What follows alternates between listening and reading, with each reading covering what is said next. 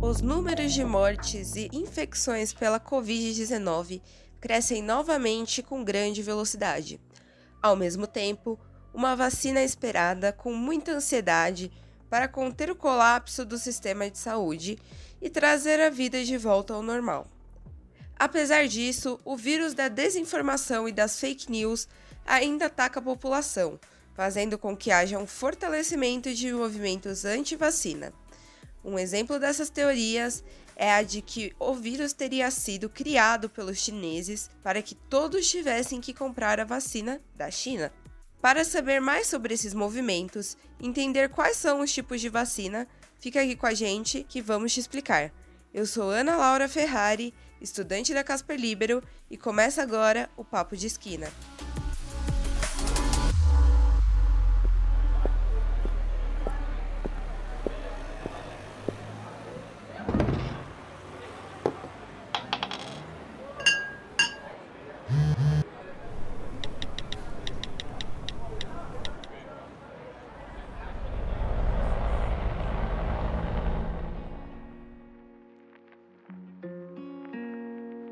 E aí, pessoal, voltamos com o segundo episódio da terceira temporada do Papo de Esquina. No episódio de hoje, vamos completar a temática do primeiro, que era sobre a testagem da vacina. Aliás, se você ainda não ouviu, corre lá antes de ouvir esse daqui. Nesse episódio, vamos abordar a produção de vacinas e o movimento anti-vacina que ganhou bastante força ultimamente com a onda de desinformação que cresce desde 2016. E mais uma vez, estou aqui comigo Ana Bastos.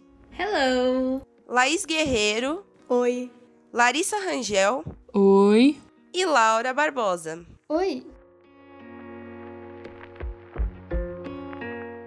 Para a gente se aprofundar nesse assunto, convidamos dois especialistas da área da saúde, Dr. Jamal Suliman, infectologista do Instituto Emílio Ribas, e Rafaela Goulart de Souza Vieira, que trabalha no Centro de Pesquisa Clínica do Hospital das Clínicas. Primeiramente, pedimos que eles explicassem os diferentes tipos de vacinas que podem ser produzidas. Você tem várias estratégias para produzir uma vacina contra a Covid. Você pode usar é, uma baseada em RNA, outra baseada em vetor viral, que aqui é o habitualmente de outros primatas não humanos. Você pode usar subunidade de vírus, você pode usar o vírus vivo atenuado, você pode usar o vírus inativado, você pode usar partículas é, que tenham homologia com a partícula é, viral, por exemplo, entre outras é, estratégias para você produzir a vacina. A doutora Rafaela também nos explicou com mais detalhes cada um desses cinco tipos de vacina. A vacina de vírus inativado é feita com um vírus morto, ou seja, ele não se reproduz dentro do organismo e basicamente só serve para que o corpo reconheça aquele agente e saiba como se defender se a pessoa pegar essa doença. Um exemplo disso é a vacina contra a gripe e a Coronavac, que está sendo desenvolvida contra a Covid-19.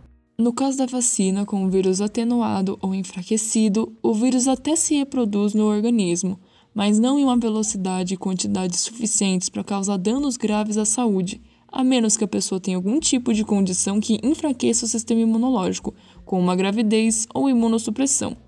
Um exemplo de vacina produzida dessa maneira é a da febre amarela.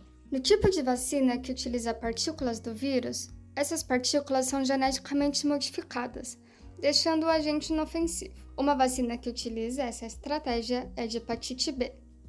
Aí, temos o tipo de vacina feito a partir do RNA do vírus. Segundo a doutora Rafaela, RNA é como se fosse uma receita do vírus, que faz com que o organismo produza proteínas.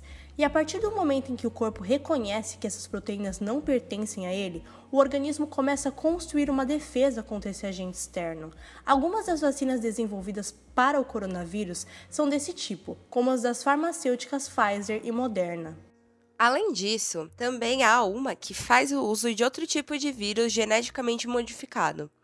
Quando injetado na pessoa, ele estimula a produção de anticorpos para a doença desejada. Esse é o caso da vacina de Oxford em parceria com a Unifesp. Como já explicamos no episódio anterior, as vacinas são testadas diversas vezes em um grande número de voluntários com condições de saúde diferentes, Após a testagem e comprovação clínica da eficácia, as vacinas ainda passam por um processo burocrático e rigoroso de aprovação pelos órgãos reguladores de cada país. Quem regula essa vacina depende do lugar. No Brasil é a Anvisa, nos Estados Unidos é o FDA, no, na Europa é a Agência Europeia, no Japão tem a, a, específica e na China tem a específica deles. Então, quem deve aprovar esse, esse tipo de, eh, de vacinas são essas agências. Em relação a quem regula a forma de produção, depende da empresa que está interessada em fazer. Normalmente, as grandes empresas estão associadas à biotech. Então, a AstraZeneca está com a Oxford, que é, tem uma biotech. A Pfizer está com a Moderna. A Sinovac tem um grupo que é, é a biotech deles e que se associou a, ao laboratório produtor. E, então, cada uma tem uma, uma estratégia mais ou menos definida para poder produzir o, o produto. Mas é importante lembrar que o Congresso Nacional aprovou uma lei em fevereiro deste ano para facilitar a aprovação de uma vacina contra a Covid-19 no Brasil. Se a vacina já estiver liberada nos países da Europa, Estados Unidos, China ou Japão, as autoridades brasileiras podem pedir o registro da vacina no país. Caso isso ocorra, a Anvisa deve registrar o medicamento em até 72 horas.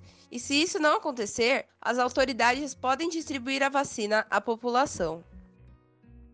A gente perguntou para a doutora Rafaela como é definida a quantidade de doses da vacina que devem ser tomadas para que haja imunização. Ela falou que isso depende muito de cada vacina e dos estudos feitos sobre ela ao longo do tempo.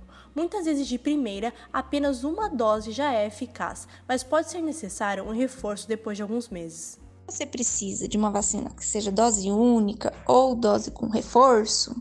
Isso depende dos estudos daquelas fases que a gente diz, fase 1, fase 2, fase 3, em que você vai ver se com uma dose quanto de anticorpo a pessoa vai produzir. Se aquele anticorpo é suficiente para proteger da doença. Se você vê que com o tempo a dose de anticorpo está caindo, então será que se a gente der uma dose de reforço após 14, 28 dias, a gente consegue aumentar esses títulos de anticorpos? Daí são feitos os estudos. Cada vacina é de um jeito. Então, por exemplo, a vacina da febre amarela, que foi uma das mais famosas, mais famosas, mais iniciais, ela foi feita na década de 30, 40, a gente achava que tinha que dar dose, uma dose plena, cheia, que é o que a gente chamava na época, uma dose a cada 10 anos. Com o tempo, a gente foi descobrindo, com estudos mais recentes, que você não precisa dar a dose cheia para imunizar a curto prazo, e o período de, de estudo que a gente tem é de 8, 10 anos. Por isso que a dose fracionada nesses casos a gente faz, a gente fala que funciona por 8 anos, 8, 10 anos, mais para frente a gente não sabe, porque não tem estudo suficiente ainda, mas que uma dose completa, a dose cheia da vacina da febre amarela, hoje em dia a gente já sabe que funciona para a vida toda. A gente está aqui falando desde o episódio passado sobre fases de testagem, composição e aprovação de vacina.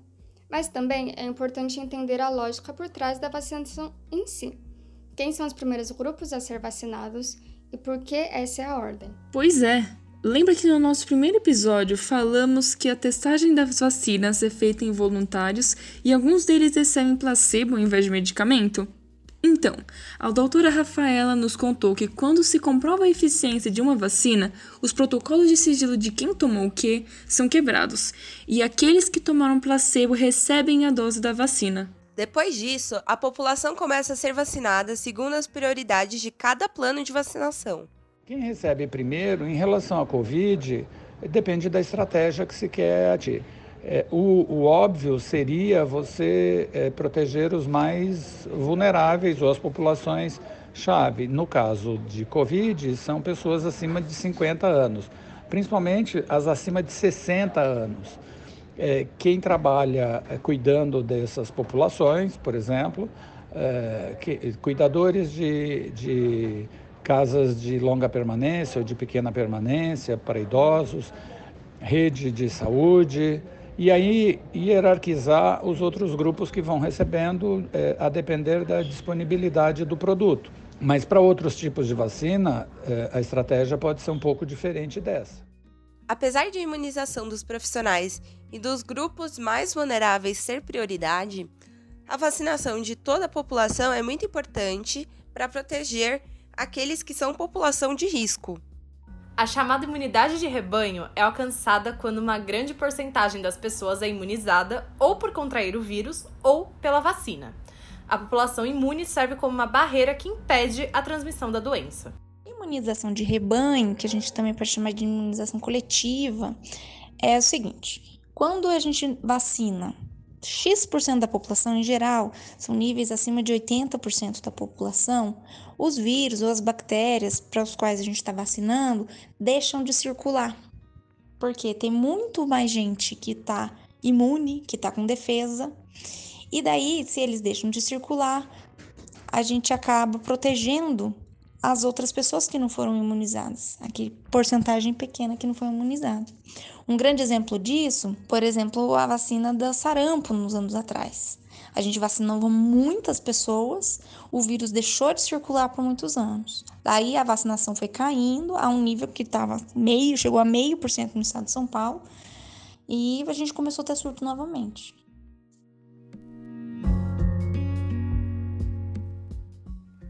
Um dos motivos pelos quais houve uma diminuição na procura por vacinas e a explosão de casos novos de doenças, até então erradicadas, pode ser a influência do movimento anti-vacina, que cresceu nos últimos anos.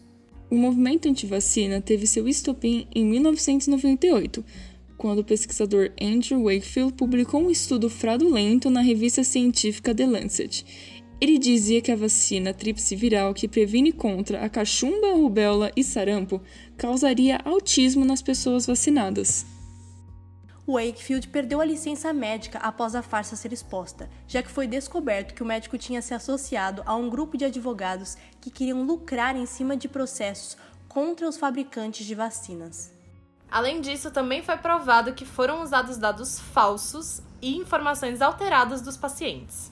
Mesmo com essa comprovação de fraude, muitas pessoas continuaram a conspirar contra esse tipo de imunização, fazendo com que o movimento se perpetuasse por muitos anos. Pois é, e atualmente o movimento anti-vacina ganhou mais força por conta da rápida disseminação de informação e desinformação pelas redes sociais. Segundo o artigo de Carlos Madeiro, publicado em 29 de outubro de 2020, na seção Viva Bem do UOL, o movimento anti-vax, como é conhecido popularmente, está utilizando os canais do YouTube como meio de disseminação de suas crenças. Os vídeos e conteúdos postados por essas pessoas questionam a segurança das vacinas e impõem em pauta a utilização de métodos naturais para evitar a doença, sendo um deles a exposição às doenças. A situação se agrava quando autoridades passam a questionar a eficácia das vacinas. Esse é o caso do presidente do Brasil, Jair Bolsonaro, que não apenas menosprezou a gravidade da pandemia desde o início, como também se posicionou contra a testagem e compra da Coronavac inúmeras vezes, inclusive se referindo a ela como vacina chinesa. Foi apenas recentemente que o presidente voltou atrás e disse que, com a aprovação da Visa, poderá haver a compra da Coronavac pelo governo brasileiro, mas que a vacinação não será obrigatória. Quanto a isso, a resposta da comunidade científica é muito bem resumida pela fala da doutora Rafaela. Ultimamente, esse movimento tem ganhado força, mas é uma coisa que a gente tem que lembrar que a humanidade só tá populosa desse jeito, grande parte por causa das vacinas, que é prevenção. É uma coisa que a gente às vezes não vê. Quando você trata, faz o tratamento, você faz a cura ou faz um tratamento para aliviar os sintomas, você vê.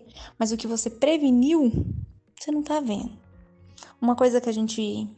Um exemplo que a gente sempre usa, que eu sempre uso, é, por exemplo, no Parque Indígena do Xingu. É, os indígenas foram dizimados por centenas de anos. E na década de 60 foi feito, foi criado o Parque Indígena do Xingu, com várias etnias. eles morriam muito, morriam de varíola, morriam de gripe, de catapora, e quando começaram a fazer o programa de vacinação do indígena, a população começou a aumentar, porque parou de, de morrer de doença prevenível e doença infecciosa.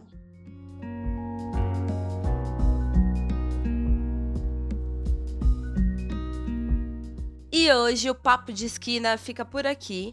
Mas fiquem ligados, que em breve teremos o episódio final da temporada sobre a vacina do coronavírus. Esse podcast é uma produção da revista Esquinas, em parceria com a Rádio Gazeta Online. Apresentação por Ana Laura Ferrari, Ana Bastos, Daís Guerreiro, Laírissa Rangel e Laura Barbosa. Roteiro por Ana Laura Ferrari e Ana Bastos. Arte e divulgação por Larissa Rangel e Laura Barbosa. Edição por Ana Bastos. Supervisão de Enzo Volpe, Fernanda de Almeida, Júnior Monte, Thiago Pansica e Rodrigo Ratier.